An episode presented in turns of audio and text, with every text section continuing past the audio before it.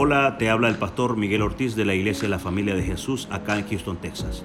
Nuestra visión es ayudar a otras familias a encontrar el amor perfecto a través de nuestro Señor Jesucristo. Espero que disfrutes este bonito mensaje. Levanta tu mano derecha conmigo y di, en mi boca está el poder de la vida y de la muerte. Hablaré palabras de vida y no de muerte de salud y no de enfermedad, de riqueza y no de pobreza, de bendición y no de maldición, porque en mi boca hay un milagro. ¿Cuántas lo creen hoy? Que en nuestra boca hay un milagro. Dáselo fuerte al Señor. Puedes tomar tu lugar. Quiero agradecer eh, a la iglesia Familia de Jesús por hacerme esta invitación. Gracias a Mónica que también estuvo ahí al pendiente. Gracias por todos los detalles. No sé por dónde ande. Ahí ya está. Gracias por todos los detalles. Quiero agradecer, por supuesto, a la pastora Elisa Quijano, que muy guapa, ¿verdad? Increíble, bueno, las dos, las dos pastoras guapísimas. Yo dije, ay, me hubiera venido vestido, ¿verdad? Para hacerle un poquito de competencia a las pastoras de aquí. Son muy guapas, pero muchísimas gracias por considerarme. Gracias de verdad. Y también a la pastora Brenda y a su esposo que también anda ahí inquieto haciendo de todo para que este evento se pueda llevar a cabo. Bendigo la vida de ambos y les agradezco por la invitación. Quiero presentarme, me llamo Michelle Ruiz, tengo 31 años de edad, ya sé que me veo chiquita, ¿verdad? Ya sé, todos me dicen, ay, es que pensamos que estabas más grande, tengo 31 años, sirvo al Señor desde que tengo 4 años de edad. No soy hija de pastores, eh, pero me casé con un hijo de pastor, ¿verdad? En los planes de Dios estaba escoger a una chica de un pueblo pequeño en Estados Unidos y llevarla a vivir a México, conocer a un hombre espectacular y hoy somos esposos, tenemos 10 años de casados con mi esposo que se llama Efren. Tenemos tres hijos preciosos, un niño que se llama Ian, una niña que se llama Hannah. Ambos nacieron el mismo año, uno nació en enero y el otro en diciembre. ¿Cómo lo hicimos? No sé, pregúntenle a mi esposo, ¿verdad? Y no hagan la cuenta, ¿verdad? Respetamos el tiempo adecuado del doctor. Y nuestra pequeñita, que es la más pequeña, ya tiene tan solo, está por cumplir justamente dos años y se llama Camila. Y claro, eh, pastoreamos una iglesia que fue fundada por mis suegros, que tiene 25 años en la Ciudad de México. Allá tienen una casa que se llama Río Poderoso. Las invitamos, no lleguen juntas porque no las podríamos atender a todas, pero cuando estén por allá, con muchísimo gusto eh, las atendemos, ¿verdad? Ya tienen su casa. Y antes de iniciar, quisiera agradecer la presencia de una de mis mejores amigas. Ella está acá, que me hizo el, todo para que pudiera también estar aquí. Ella es Ale, quisiera presentárselas, su hija Daris y su prima Erika, que estoy conociendo y que no paramos de reír en todo este tiempo que hemos estado juntas. Yo quisiera hoy hablarte de un tema muy importante que Dios está hablando a mi corazón y es sobre la amistad. Di conmigo amistad. Es un tema que es impresionante el panorama, la perspectiva y lo que la gente piensa de la amistad. Yo no sé si tú has escuchado la frase, yo no necesito amigos. ¿Tú la has escuchado? Yo un montón de veces. Y como que esa frase hace que las personas se sientan como, wow, wow, él no necesita a nadie, ella no necesita a nadie, ella puede hacer todo sola. Y la verdad es que yo me siento mal por la persona porque ni Jesús pudo solo.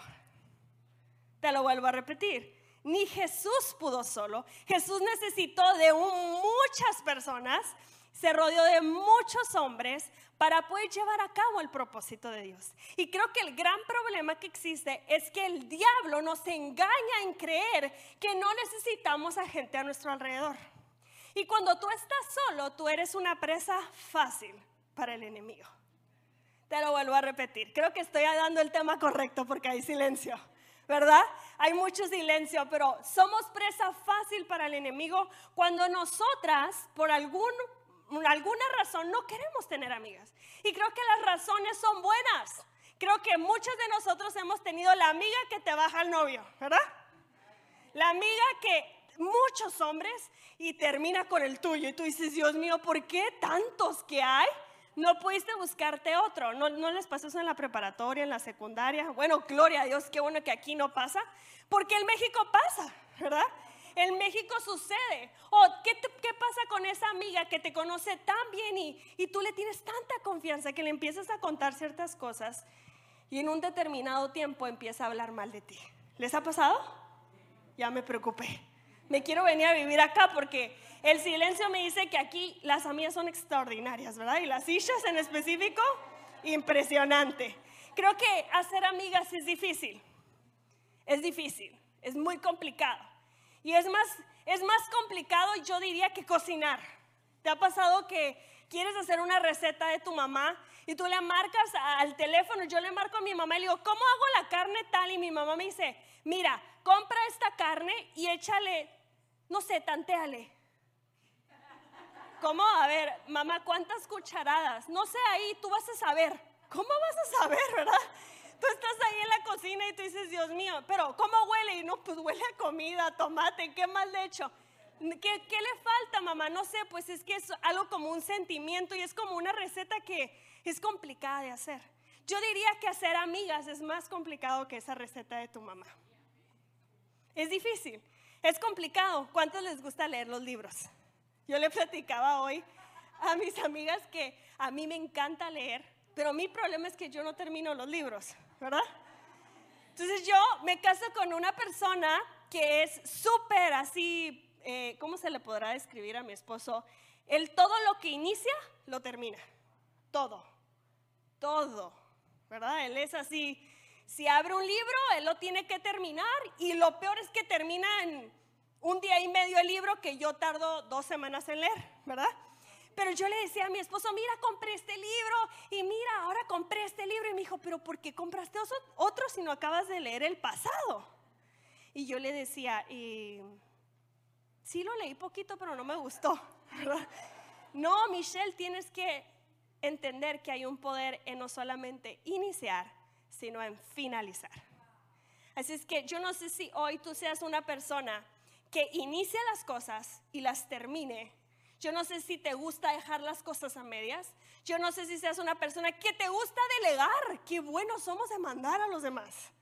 No, que lo haga fulanito de tal. Cuando uno da un consejo a la iglesia, tú le dices, sí, mira, haz esto. ¿Y cuál?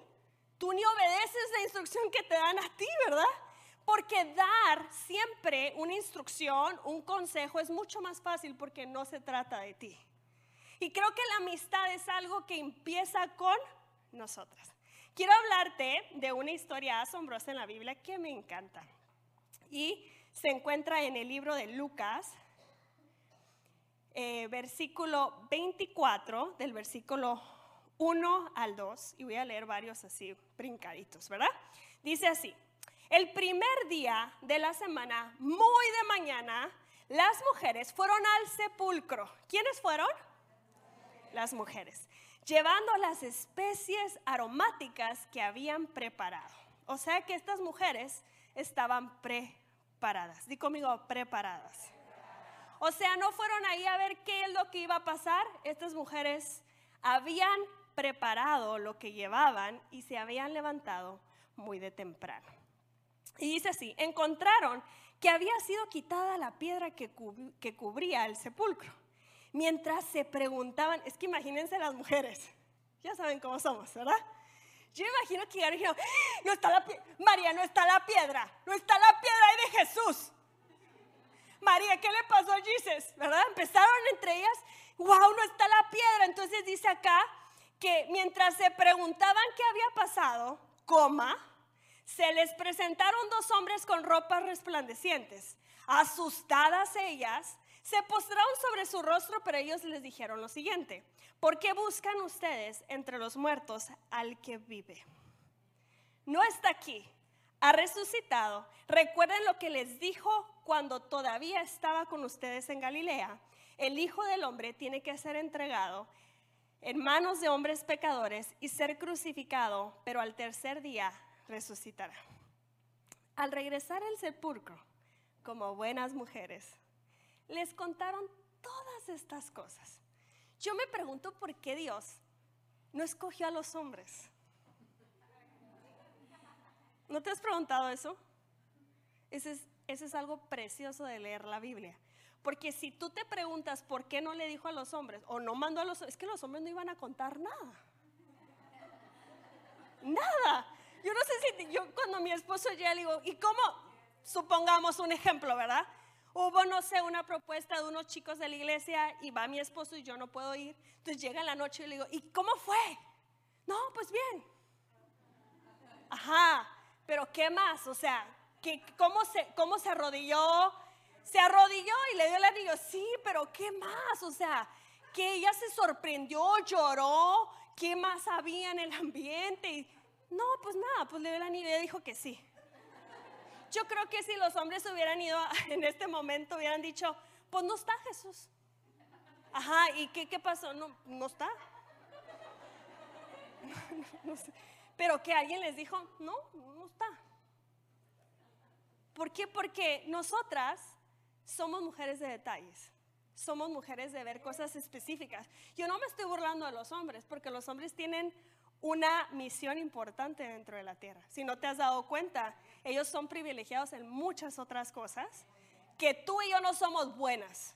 Aunque tú digas que sí, no te salen las cosas bien. Pero nosotras tenemos otras cualidades. Y las mujeres llegaron y contaron todas, pero me gusta la Biblia porque dice todas esas cosas a los once. O sea, no fueron a decirle a uno y ya, a los once. Porque si en algo somos buenas, es en contar las cosas a detalles. Y se aseguraron que los once supieran lo que había sucedido. Porque cuando Dios nos da una instrucción a nosotras, nosotras lo hacemos específicamente a detalle como Él nos lo pidió. El problema muchas veces es que cuando nosotros recibimos una instrucción de parte de Dios, no le creemos lo que Él nos acaba de decir. Y el problema es que lo único que estás haciendo es retrasando las bendiciones de Dios para tu vida. ¿Por qué? Porque si tú hubieras obedecido a una simple instrucción, como lo fue para las mujeres, tal vez el mensaje de Jesús de que había resucitado no se hubiera esparcido de la manera que Dios había planeado. Y yo quiero decirte que cuando Dios te da una instrucción, tú tienes que obedecerlo. Tú tienes que obedecerlo. Las mujeres, y aquí ponen sus nombres porque obviamente las mujeres necesitamos el nombre, ¿verdad? Dice, las mujeres eran María Magdalena, Juana, María la madre de Jacobo y las demás que la acompañaban. O sea que eran un montón de mujeres. Era una bola de mujeres ahí. Por si a una se le olvidó un detallito, a la otra, ah, pero acuérdate que había dos que nos contaron. ¿Te acuerdas? Sí, sí, la piedra estaba así de grande. Así yo la vi cómo se movió al lado. ¿Por qué? Porque era importante los detalles en este momento. Era importante que se contara. Y creo que nosotras tenemos una forma muy peculiar de ver la vida, las cosas, los detalles y le encontramos a todo. Somos complicadas, pero divertidas. Yo le digo a mi esposa, mira, no te quejes, solo pídele al Señor que me puedas entender lo que te estoy diciendo, ¿verdad? Yo no sé si te ha pasado que tú le dices a tu esposo, ahí está la katsup, y él va al refri. No está la katsup, que ahí está la katsup. Yo le digo, babe, la katsup está al lado de la mostaza, del lado derecho. Casi le digo los, las coordenadas del refri. No, no está. Y tú vas y le dices, ah, ¿y si voy yo y lo encuentro? ¿Qué te hago? O sea, como si, no, como si podemos hacerles algo, ¿verdad? Pero bueno, ahí va uno y va a encontrar las cosas porque nosotras somos bien específicas, bien específicas. Y quiero hoy preguntarte que, ¿qué tipo de amiga eres tú? ¿Qué tipo de amiga te consideras tú? Tal vez tú me dices, yo soy una amiga así, buena.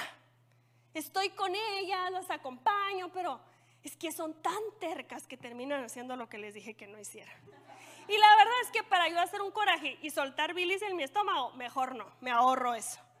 O tal vez tú dices, ay, es que siempre me regañan porque soy la que siempre está, siempre hablo, siempre ayudo. Y cuando yo necesito que alguien me ayude, no hay nadie. O tal vez tú dices, yo soy la que no puedo hacer amigas. Por más que me siento un rato y trato y tengo la sonrisa, no se me da. No sé qué tipo de, amiga seas. Pero como mujeres es mucho más fácil enfocarnos en nosotras, ¿verdad? En las cosas que nos han afectado. Y eso hace que nosotros no queramos tener amigas. Eso hace que tú te cierres por completo y tú digas, no, las amigas no existen. Creo que es muy fácil cambiar a los demás y es muy difícil cambiarnos a nosotras mismas. Siempre dar un consejo a alguien más va a ser mucho más fácil que tú primero recibirlo para ti y tú generar un cambio en ti. Creo que estas mujeres entendieron que tenían que hacer atentas, que tenían que poner atención a los detalles. ¿Sabes qué es el problema que yo veo hoy en día? Es que no vemos los detalles de Dios para con nosotras. El problema es que no vemos las cosas chiquititas y estamos tan enfocadas en las cosas grandes que no nos damos cuenta de todo lo pequeñito que Dios hace en nuestra vida que no nos permite ver que Dios siempre ha estado con nosotras, que Dios nunca nos ha dejado, que Dios siempre ha estado contigo en los momentos buenos, en los momentos no tan buenos, en los momentos donde ni tú te toleras, donde tu esposo ni te tolera, en esos momentos Dios ha estado contigo.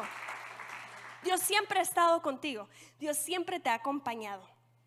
Quiero que consideres el hecho que la única que puede controlarse a ti misma eres tú. Otra vez, la única que puede controlarse a ti misma eres tú. Tú puedes inspirar a otras a ser mejor, pero no va a suceder hasta que haya un cambio en ti. Si tú no tienes amigas, es porque a lo mejor hay algo mal en ti. Una persona me decía, después de pastorear la iglesia en general de mis suegros, ¿verdad? Hoy soy la pastora general, así como ven, chiquita, ¿verdad? Tengo seis años de pastorear el privilegio, el honor y los muchos conflictos que uno resuelve diario. Me decía una persona, oye, ¿y qué es la oración número uno que tú le pides a Dios todos los días? Y yo le digo, la primera oración es que Dios no cambie mi corazón por las actitudes incorrectas de la gente incorrecta en mi vida. ¿Por qué? Porque cuando uno sirve al Señor, cuando uno tiene un corazón correcto, la gente a nuestro alrededor, claro que nos va a hacer daño. Es que Jesús también tuvo a Judas. ¿Te imaginas lavarle los pies cochambrudos a Judas, sabiendo que Judas lo iba a entregar esa misma noche? Eso me habla de un verdadero amigo. Porque Jesús no veía el pecado de Judas. Jesús veía la amistad y el propósito que había sobre la, sobre la vida de Judas. Creo que si nosotras logramos ver el potencial en las personas, no nos vamos a cerrar y no vamos a crear muros en nuestra vida, con las personas que Dios quiere que nosotros ayudemos. Dice la Biblia en Proverbios 18, 24, con ciertos amigos no hacen falta enemigos, pero hay otros amigos que valen más que un hermano. Hay otros que valen más que un hermano. ¿Dónde están tus amigas? Proverbios 27, 9 dice, con un buen perfume se alegra el corazón con la dulzura de la, de la amistad se vuelve a la vida. Yo no sé si tú has tenido a alguien a tu lado que tú necesites. Yo no sé si te ha pasado que tú estás viviendo un momento tan difícil en tu vida donde recibes una llamada y da unas palabras específicas a esa persona que te alientan, que te dicen, wow, Dios está conmigo. Son esas personas que te rodean, que te vuelven a recordar de las promesas que Dios tiene para tu vida. Y yo traje un ejemplo hoy porque quiero que nunca se les olvide esta enseñanza. Bueno, con esa emoción y con esa actitud, pues yo creo que mejor me regreso a México, ¿verdad? Estoy bromeando. Yo traje acá unos detallitos porque una amiga no está para que la vean, pero sí para sujetarte y mantenerte en tu lugar. Te lo vuelvo a repetir.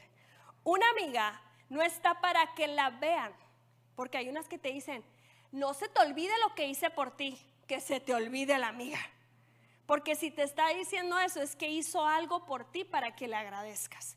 Pero hay unas amigas que en específico Dios levanta en nuestra vida, que no se ven, pero que están ahí con un propósito específico para sujetarnos y levantarnos cuando más lo necesitamos. Dice la Biblia que cuando Jesús estuvo en la cruz, estaba Juan ahí abajo. Estaba Juan ahí abajo. Y tal vez nosotras hubiéramos dicho, ¿y dónde están todos los demás? ¿Dónde están todos los demás? Pero Jesús no tuvo una actitud así porque dijo Jesús, cuando hay una buena semilla en un corazón correcto, va a dar fruto a su debido tiempo. Por ahora está Juan y agradezco que está Juan porque el propósito de Juan hoy cambia, pero no quita el valor de los demás. ¿Por qué? Porque Jesús amaba a todos. Sí, yo sé que uno se recostaba en su pecho, siempre hay un amigo carameloso, más que otros, ¿verdad? O a lo mejor sí tenía una preferencia especial, pero Jesús los amaba a todos. Y yo quiero hablarte hoy de los brasieres, porque ya las veo muy serias y quiero hacerlas reír, ¿verdad? Cuando tú te pones el brasier incorrecto, ¿qué pasa? ¿Te ha pasado? Que tú dices, tú vas y, sí, soy talla C, y te queda flotando ahí que todo se te ve, ¿verdad? ¿O qué pasa cuando te pones uno más chiquito que lo que te queda y todo, ahí parece que todo se asoma, ¿verdad? Están mal acomodadas. ¿Qué pasa cuando se le sale la varilla a tu brasier? ¿Te ha pasado? Ay, no me digan que no. Sí. A mí me ha pasado. Y la estás metiendo todo el día, ¿verdad? Te pica todo el día ahí, pero bueno, estás metiendo ahí el plastiquito porque no quieres ir a comprar uno, ¿verdad? Creo que cuando uno se pone el brasier incorrecto, nos sujeta por un tiempo, pero ¿qué pasa? Tarde o temprano va a ser incómodo para nosotras, ¿verdad? Así son las amigas que no están a tu medida. Hay amigas que tratas, que las tratas de meter, que no, sí, yo la quiero mucho y, y por, más que le, por más que metas la varilla, se va a volver a salir. ¿Por qué? Porque hay gente que no está a la medida de la amistad que tú necesitas. Una de las cosas increíbles de los brasieres es que cada uno tiene una función, ¿verdad? Hay uno como este, que es esa amiga que, pues es muy natural, ¿verdad? Es esa amiga que, que no parece estar ahí, pero está. ¿verdad? Y que en algunos momentos de necesidad, te descubre un poco, ¿verdad? En unos momentos donde tú más la necesitas, esa amiga tal vez no está. Más no significa que no sea una amiga, ¿verdad? Creo que este brasier es cómodo. Hay momentos específicos donde tú lo usarías. Y quiero dejarte saber que hay amistades que van a estar puestas en tu vida para un momento específico. Yo siempre agradezco a la gente que está a la que no está y a la que hoy no me quiere. ¿Sabes por qué? Porque no hay tiempo que Dios no haya establecido para que una persona que ya no está no siga en tu vida. Dios ya lo estableció de alguna forma porque ya se cumplió el propósito. Punto. Punto. No tienes que seguir insistiendo. Hay gente que dice, no, es que qué mal agradecidos. No, tú lo haces con amor y nadie te debe absolutamente nada porque todo lo que tú das a las personas es por lo que tú has recibido de parte de Dios, ¿verdad? Hay unas amigas que son muy cómodas. No sé si tú tienes una amiga con la que te puedes meter así al sillón, andas en pijamas, pues no sé si alguien me puede abrirla es esa amiga que súper cómoda, le puedes decir todo, le puedes contar todo y está ahí, ¿verdad? Es esa amiga que yo no sé si ustedes han, se han, han, ido a hacer ejercicio y siguen con la ropa todo el día, ¿les ha pasado? Toda pestosa, pero tú te sientes bien cómoda, ¿verdad? ¿Por qué? Porque es una ropa hecha para que tú te sientas cómoda, no importa si estás haciendo ejercicio. Y hay amigas en nuestra vida que van a hacer sentirnos muy cómodas. Son amigas transparentes, son amigas que nosotros podemos decirles y contarles absolutamente todo y que van a estar ahí para nosotras, ¿verdad? Hay otras amigas que son, se esconden. O sea, no sabes que están y sabrá Dios si están, ¿verdad? Son esas como que ahí están por cualquier cosa, ¿verdad?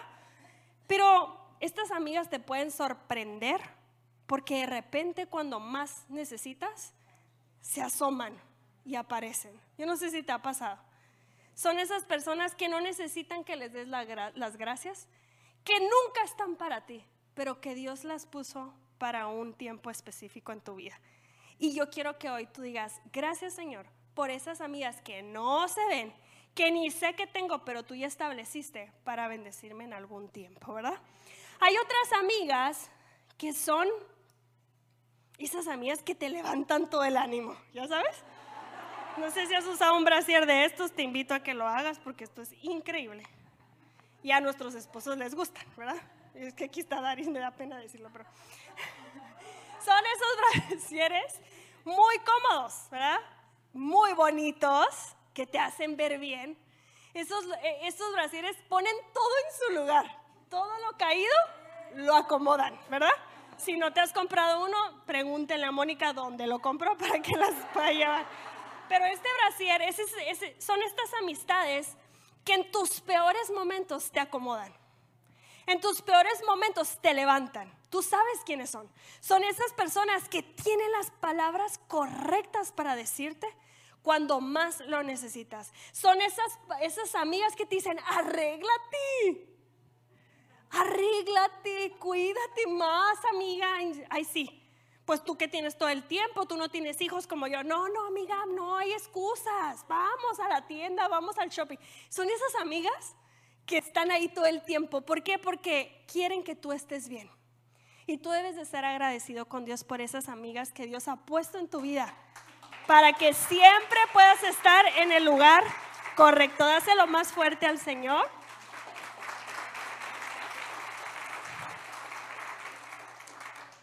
Estas amigas son las que tienen todo. ¿Ya saben? Ay, Dios mío, yo, Señor. Pero bueno. Dios es perfecto, ¿verdad? ¿Qué queda uno que más que no quejarse? Pero bueno, son esas amigas que tienen todo. Esas amigas que les sobra. Les sobra de todo. Dios las ha bendecido. Y esas amigas son para que tú sepas que si Dios las ha bendecido a ellas, también te va a bendecir a ti. Son esas amigas que tú vas a ver y vas a decir, se me antoja.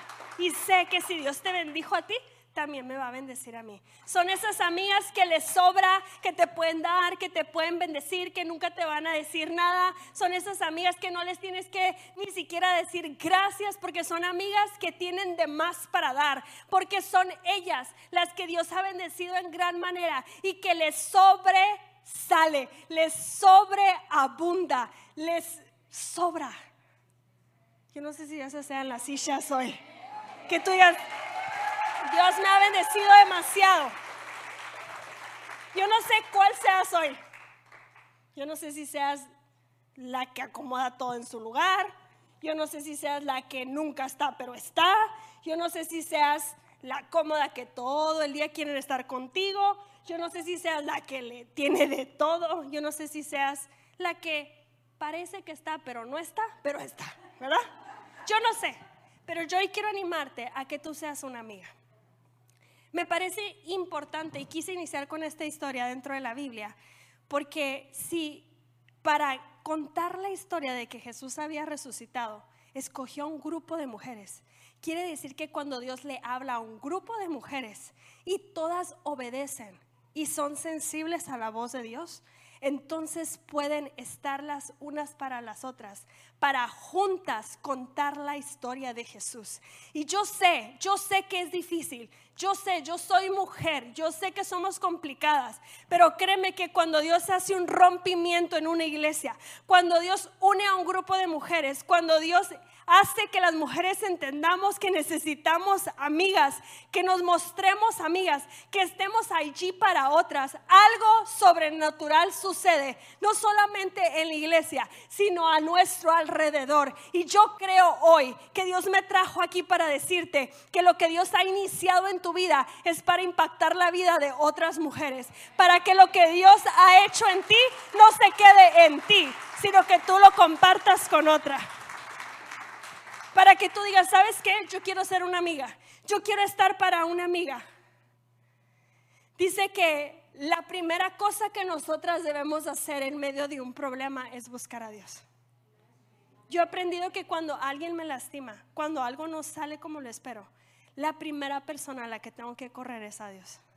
Porque Dios siempre va a tener las palabras que necesito para alentarme y para no dañar mi corazón y siempre ser la mujer por la cual Dios me eligió. El problema es que cuando recibimos una herida, cerramos nuestro corazón por completo y entonces la esencia por la cual Dios te eligió empieza a cambiar. Te vuelves una persona dura, te vuelves una persona complicada y yo quiero animarte a que tú no te cierres, a que si alguien dañó tu corazón, hoy lo sanes, que si hubo alguien que te traicionó, hoy perdones. Que tú perdones y digas, la semilla que yo sembré no va a regresar vacía, Señor. Yo sé que esa semilla va a dar mucho fruto. Que si hay alguien que se fue a otra iglesia, bendícelos. Gloria a Dios que están en otra iglesia. Deja de quejarte. Hay más sillas para que otros lleguen. No hay que quejarnos, hay que verlo como una bendición. Hay que ver que si las sillas están vacías, es porque hay más mujeres que Dios va a traer. Porque Dios te va a usar a ti. Dios te va a usar a ti. Hay personas que Dios ha puesto en tu vida para ayudarte a llegar a tu propósito. Eso es sumamente precioso. Porque de qué sirve tener todo en la vida sin tener con quién celebrarlo. No, yo con mi esposo, como mi mamá dice, yo con mi viejo, ¿verdad? Sí, está bien, mamá. Pero qué bonito es cuando tú tienes gente que oró contigo cuando nada se veía y que estuvo contigo cuando fue el proceso más difícil y que aún está contigo en los momentos donde celebras las victorias. Qué precioso cuando tú tienes a gente que vio el problema, que oró contigo y que también celebrará los milagros de parte de Dios. Debes de rodearte de la gente correcta. Amén. Hoy yo quisiera orar por ti. Hoy quisiera bendecir tu vida. Y creo que esta enseñanza es una enseñanza muy poderosa porque no solamente se trata de que hoy tú abras tu panorama en la amistad. Yo creo que estamos viviendo un tiempo donde se necesita mucho la amistad. Hay muchas personas aquí alrededor que necesitan de una amiga. Te lo vuelvo a repetir.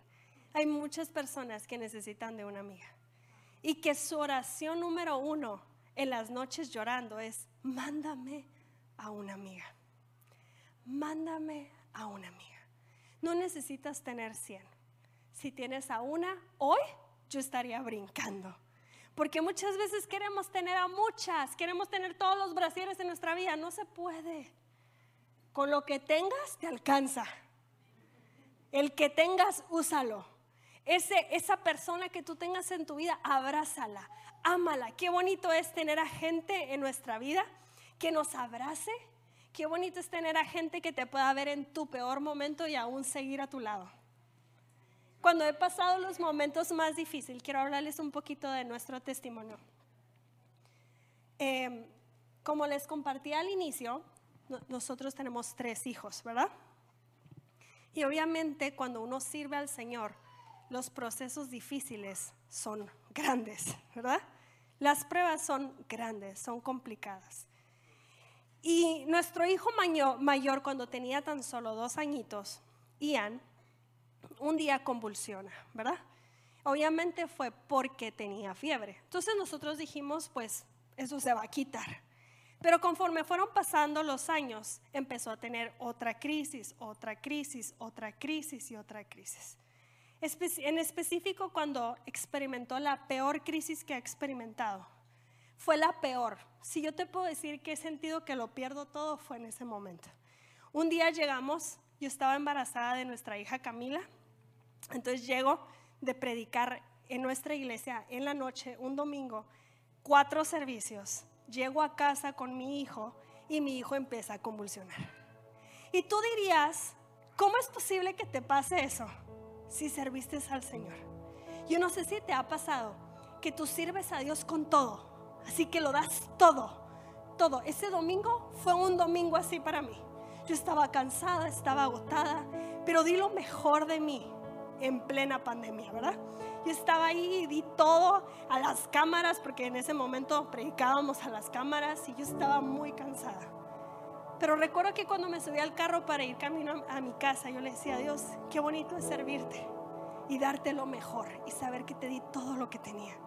Llego a casa, nuestro hijo empieza a convulsionar. En ese momento empezamos un proceso que ya conocemos mi esposo y yo y no se le quitaba la epilepsia. Cuando vi el reloj que habían pasado dos minutos, agarró a mi hijo, nos subimos al carro, mi esposo y yo, y empezamos a manejar, ¿verdad? Al hospital. Cuando llegamos al hospital habían pasado un total de ocho minutos y nuestro hijo seguía sin reaccionar. Cuando entramos a emergencia corriendo, yo recuerdo que se abrieron las puertas en plena pandemia, pues estaba horrible el hospital. Y yo embarazada con una panzota, un domingo con ropa de predicar, de haberlo dado todo, tenía a mi hijo en los brazos y sentía que lo perdía. Cuando llegamos a la, a la camilla donde lo pusieron, obviamente mi esposo no pudo pasar Dice mi esposo que fue el proceso más difícil ver que las puertas se cerraban y que no podía entrar por plena pandemia, ¿verdad? Y cuando nosotros entramos ahí, yo recuerdo que me preguntan cuánto tiempo tiene y ocho minutos. Entonces cierran las cortinas y me sacan, ¿no? Y si tú has estado en un sitio de emergencia, tú sabes que estás escuchando todo, pero no puedes ver nada. Y yo estaba ahí y empecé a reclamarle a Dios. Porque lo primero que hacemos nosotros es reclamar a Dios. Decir, Dios, ¿dónde estás? Señor, ¿cómo es posible que me esté pasando a mí esto? ¿Cómo es posible que alguien me haya traicionado? ¿Cómo es posible, Señor? O sea, si yo lo he dado todo. Y yo me recuerdo que en ese momento caí sobre mis rodillas y empecé a llorar. Pasaron los minutos, sale el doctor y me dice, Ian regresó en sí, ¿verdad? Obviamente si tú has visto un problema de convulsión, tú sabes que el siguiente proceso es que él se quede dormido, ¿verdad? Entonces se queda dormido descansando porque es un agotamiento para el cuerpo. Y cuando yo entro a agarrarle la mano a mi hijo, yo empiezo a llorar. Era como un golpe fuerte que te saca el aire. ¿Te ha pasado? Que dices, yo jamás me imaginé que iba a poder soportar esto en mi vida. Entonces en ese momento yo recuerdo que yo empecé a llorar y pasan los minutos y se levanta mi hijo y me ve y me dice, mami, ¿por qué lloras? Y yo le dije, no, no estoy llorando, ya saben, ¿no? Típica mujer, no, no, no estoy llorando. Y mi hijo me dice, mami, ¿por qué estás llorando? Y le digo, no, es que, es que me asusté. Y me dijo, mami, no te asustes. Quiero decirte que Jesús está aquí conmigo.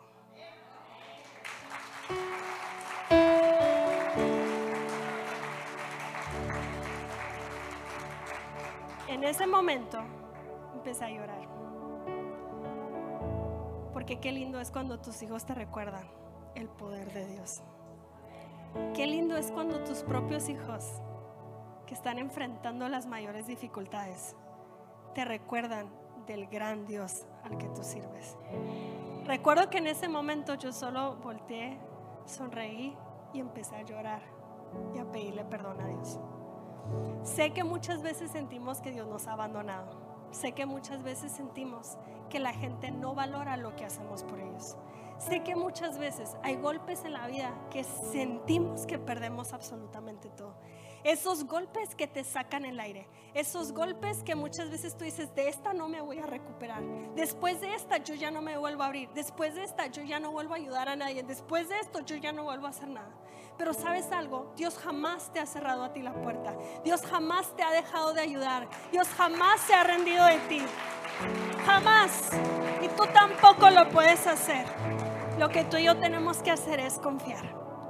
Le, compartía hoy a mi amiga que llegó un profeta a nuestra iglesia y quiero cerrar con esto.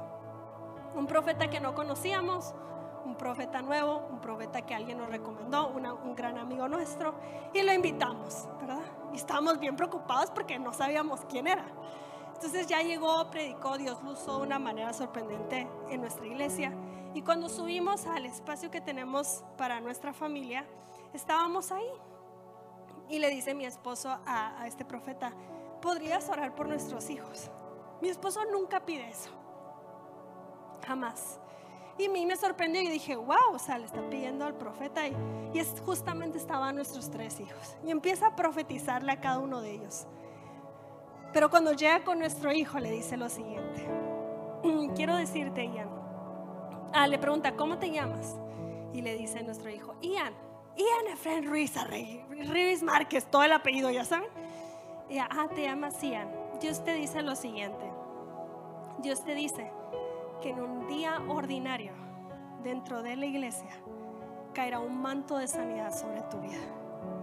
Y como nuestro hijo está chiquito, le vuelve a decir, ¿entendiste lo que te dijo? Y, Ian así como que no, ¿verdad? Y le dice, te vuelvo a repetir las palabras que Dios te dice. Que un día ordinario, en un servicio común de tu iglesia, caerá un manto de sanidad sobre tu vida. ¿Sabes qué es lo más increíble? Lo más increíble es que hay promesas de Dios sobre nuestra vida. Y yo sé que cuando uno está viviendo un proceso difícil, cuesta ver que las promesas de Dios se pueden cumplir. Aunque ya sabes y Dios ya te las dijo y tú ya sabes el futuro, cuando tú estás enfrentando una dificultad, te cuesta. Pero yo compartía esto hace unos días en nuestra iglesia, que todos los días cuando me levanto y tomo la medicina de nuestro hijo para epilepsia, yo la tomo y empiezo a decir, hoy es el día ordinario y hoy vas a hacer un milagro en mi hijo. Y voy y le doy la medicina, ¿verdad? Cuando son las 12 de la noche, veo que no fue el día ordinario.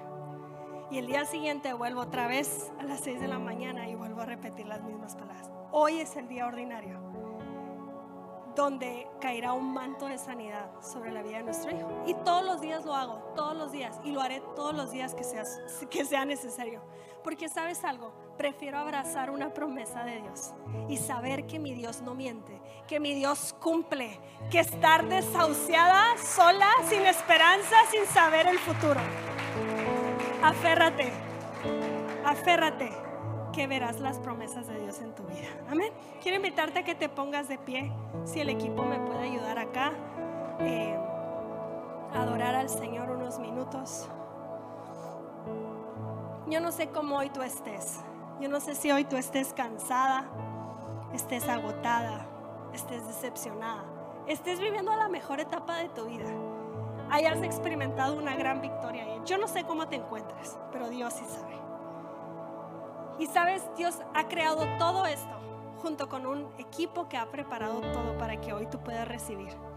Porque Dios literal tenía una cita en específico contigo. Y hoy Dios quiere tomar tu vida, transformar tu corazón y hacer algo completamente nuevo. Yo no te estoy diciendo que se va a solucionar todo, ¿ok? Porque cuando llegan a la iglesia y uno los invita, dicen, wow, ya aceptaste a Jesús y wow, sí es wow, pero los problemas van a venir. Yo no quiero que te asustes y digas, ¿y dónde está, verdad? Dios siempre ha estado, estará y lo único que Él te promete es que las cargas serán más ligeras y que Él estará contigo y te dará la victoria. Dice que cuando viene una crisis a nuestra vida, juntamente con la crisis ya está la salida. Así es que tú tienes que creer eso. Amén. Levanta tus manos ahí en tu lugar. Deseo que disfrutes este bonito mensaje. Nuestros servicios generales son los miércoles a las 7.30 pm y domingos a las 9 y 11 de la mañana. Nuestra dirección es el 14935 de la Ligia Road, Houston, Texas 77060. esperamos.